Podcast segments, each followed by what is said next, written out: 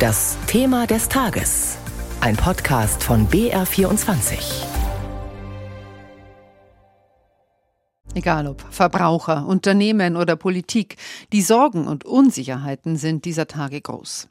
Christine Lagarde sagte es im Europäischen Parlament in Brüssel ohne jede Umschweife. Der Höhepunkt der Inflation in der EU ist noch nicht erreicht. Die Lagerbestände sind voll, weil auch einfach nicht so viel gekauft wurde, wie man vielleicht geplant hatte. Plus dann kamen natürlich Lieferengpässe. Ich habe immer von drei Kindern und vier Enkelin schon eine Sache gekauft. Aber dieses Jahr kann ich nicht. Man muss einfach ein bisschen kürzer treten, sage ich jetzt einfach mal. Viele Sorgen also im Moment, aber es gibt auch einen Lichtblick. Der Arbeitsmarkt in Deutschland trotzt bisher der Krise. Im Oktober waren gut 2.440.000 Menschen ohne Job. Die Erwerbslosenquote lag bei 5,3 Prozent. Das war ein Rückgang im Vergleich zum September. Am Vormittag veröffentlicht die Nürnberger Bundesagentur die neuen Zahlen. Für uns Anlass, im Thema des Tages mal genauer hinzuschauen. Was läuft gut am Arbeitsmarkt und warum? Wird das neue Bürgergeld Folgen haben? Und was sind die größten Zukunftsaufgaben? Eine davon ist zweifellos die Integration der ukrainischen Flüchtlinge in den Arbeitsmarkt. Gisela Steiger dazu mit einem Positivbeispiel. Hallo Maiki. Hallo, wohin geht ihr denn? Mhm. Auf die Skatebahn. Auf die Skaterbahn, ja. Auf die Skaterbahn. Machst du mit? Viktoria Hennes aus Kiew hat seit September eine Stelle als Lehrerin an der Konrad Groß Grund- und Mittelschule in Nürnberg. Sie gibt ukrainischen Kindern zwischen 9 und 15 Jahren Deutschunterricht. Dass sie so gut Deutsch spricht, ist der große Vorteil der 42-Jährigen, die jetzt drei Brückenklassen mit ukrainischen Kindern unterrichtet. Ich habe noch die Sprache vor über 20 Jahren gelernt, hier in Deutschland. Und dann bin ich zurück in die Ukraine und danach hatte ich eigentlich die ganze Zeit rein deutsche Arbeitgeber. Unter anderem hat sie für die deutsche Botschaft in Kiew gearbeitet. Im April floh sie mit ihren beiden neun und elf Jahre alten Kindern nach Nürnberg. Ihren ersten Job bekam sie fast zufällig, als sie die beiden im Nürnberger Schulamt angemeldet hat. Da wurde sie gefragt, ob sie geflüchteten ukrainischen Kindern Deutsch beibringen könnte. Zuerst war das eine Willkommensklasse im Sommer noch da hatte ich nur einen Minijob gemacht, zwei Tage die Woche und jetzt dann halt Vollzeit oder fast Vollzeitjob in der Brückenklasse. Die 42-Jährige hat für die Konrad-Groß-Schule einen einjährigen Arbeitsvertrag bekommen. Damit ist sie in Deutschland eine von 52.000 Geflüchteten aus der Ukraine, die nach Angaben der Bundesagentur für Arbeit einen sozialversicherungspflichtigen Job gefunden haben. Weitere 17.000 arbeiten in Minijobs. Die Beschäftigungszahlen dürften weiter steigen, denn viele, die gerade noch Sprachkurse absolvieren, sind Anfang nächsten Jahres fertig und suchen dann beim Jobcenter Arbeit. Im Team der Nürnberger Konrad-Groß-Schule sei Viktoria Hennes schon jetzt nicht mehr wegzudenken, sagt Schulleiter Roland Tischler. Dass die Frau Hennes uns in allen drei Klassen unterstützt, und zwar nicht nur unterrichtlich für Deutsch als Zweitsprache, sondern auch beim Dolmetschen oder letztlich bei der Elternarbeit, wenn Elternkontakte sind, bei Fragen zum ukrainischen Schulsystem, dann ist es für uns natürlich ein absoluter Gewinn. Ein Beispiel für eine gelungene Integration einer Frau aus der Ukraine im deutschen Arbeitsmarkt. Und dazu sprechen wir jetzt mit Enzo Weber. Er leitet den Programmbereich Prognosen und gesamtwirtschaftliche Analysen beim Institut Arbeitsmarkt und Berufsforschung, kurz IAB. Das ist eine eigenständige Behörde der Arbeitsagentur. Guten Morgen, Herr Weber. Guten Morgen.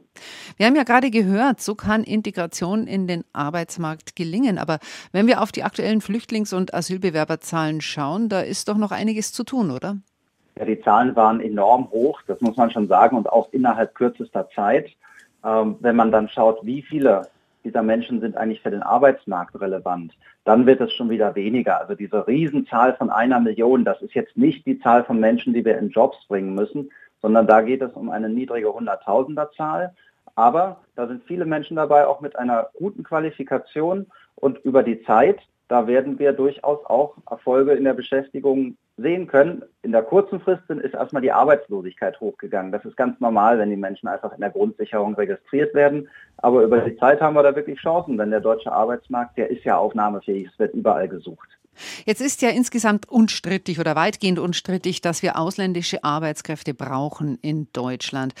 Nun hat die Bundesregierung schon recht konkrete Pläne für schnellere Einbürgerungen und auch für den schnelleren Zuzug von Fachkräften auf den Weg gebracht. Wie bewerten Sie diese Ansätze? Also wir sind in einer Situation, dass wir über die nächsten Jahre im Grunde bis 2035 mit einer Schrumpfung um sieben Millionen Personen zu rechnen hätten in Deutschland, einfach weil die demografische Alterung voranschreitet. Dabei sind Arbeitskräfte jetzt schon so knapp wie seit dem Wirtschaftswunder nicht mehr. Das heißt, wir sind darauf angewiesen, die Potenziale zu nutzen, die wir haben. Da gibt es noch welche im Inland, aber gerade Migration ist ein ganz wesentlicher Schlüssel. Und da geht es zum Beispiel darum, wir als Deutschland, als Land mit einem sehr speziellen Qualifikationssystem, dass wir die Hürde runternehmen müssen, schon bei Einreise einen hier anerkannten Qualifikationsabschluss mitbringen zu müssen. Wenn man das runternimmt, dann kann man auch davon ausgehen, dass man noch größere Potenziale auch außerhalb der EU ausschöpfen kann. Haben Sie da eine grobe Zahl, wie viel Zuwanderung wir so jährlich brauchen würden? Also es geht darum, dass schon mehrere hunderttausend, sagen wir rund 400.000 Menschen pro Jahr mehr zuwandern müssten als abwandern müssten, wenn wir die Schrumpfung in Deutschland vermeiden möchten. Also da geht es gar nicht mehr um ein Wachstum. Und das heißt auch, es geht nicht nur um Zuwanderung, sondern wir müssen uns auch um die Abwanderungsseite kümmern. Denn da hatten wir vor Corona eine Abwanderungsquote von Menschen mit ausländischer Staatsbürgerschaft von fast 10 Prozent, also fast jeder Zehnte ist wieder gegangen. Da müssen wir die Integration besser hinkriegen, dafür sorgen, dass Menschen aus dem Ausland nicht mehr so häufig unter ihren Potenzialen in Deutschland arbeiten, sondern sich im Arbeitsmarkt auch gut entwickeln können. Also gezielte Qualifizierung, das ist ganz wichtig. Jetzt hat ja das IAB gestern sein Arbeitsmarktbarometer präsentiert. Das ist ein Frühindikator und Sie selbst haben das zusammengefasst als leicht positiven Ausblick. Was glauben Sie, wie lange kann das noch funktionieren? Eine schwache Konjunktur, Inflation, Energiekrise und gleichzeitig ein stabiler Arbeitsmarkt? Also es ist schon bemerkenswert. Arbeitskräfte sind überall knapp und gleichzeitig haben wir Krise. Das hätte es früher nicht gegeben. Da wäre der Arbeitsmarkt in einer Krise zusammengebrochen. Aber heute haben wir eine Situation, dass aufgrund der Knappheit einfach die Arbeitgeber auch umgedacht haben. Es wird wenig entlassen. Die Entlassungsquote ist so niedrig wie noch nie. Selbst in Corona wurden weniger Menschen entlassen als zuvor, weil man genau weiß, diese Lücken, die bekommt man danach vielleicht nicht wieder gestopft.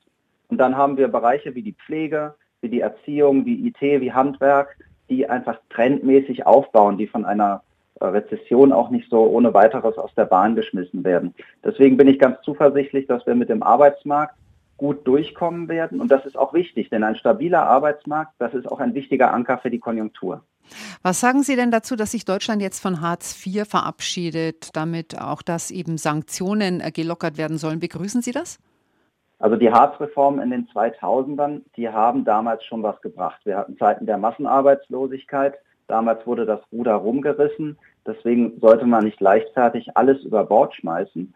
Aber wir sind heute in einer anderen Situation. Gravierende Arbeitskräfteknappheit. Wir haben die Transformation, die Anforderungen ändern sich. Man muss viel stärker auf Qualifizierung setzen. Deswegen ist ein gewisses Umsteuern schon sinnvoll im Sinne von Klasse statt Masse, also im Sinne von nicht den erstbesten Job in jedem Fall, sondern wirklich schauen, in welche Richtung soll es gehen, soll, kann qualifiziert werden. Von daher finde ich den Kompromiss, der da äh, gefunden wurde, schon ganz vernünftig. Vielen Dank. Das war Enzo Weber vom Institut für Arbeitsmarkt und Berufsforschung hier bei uns im BR24 Thema des Tages.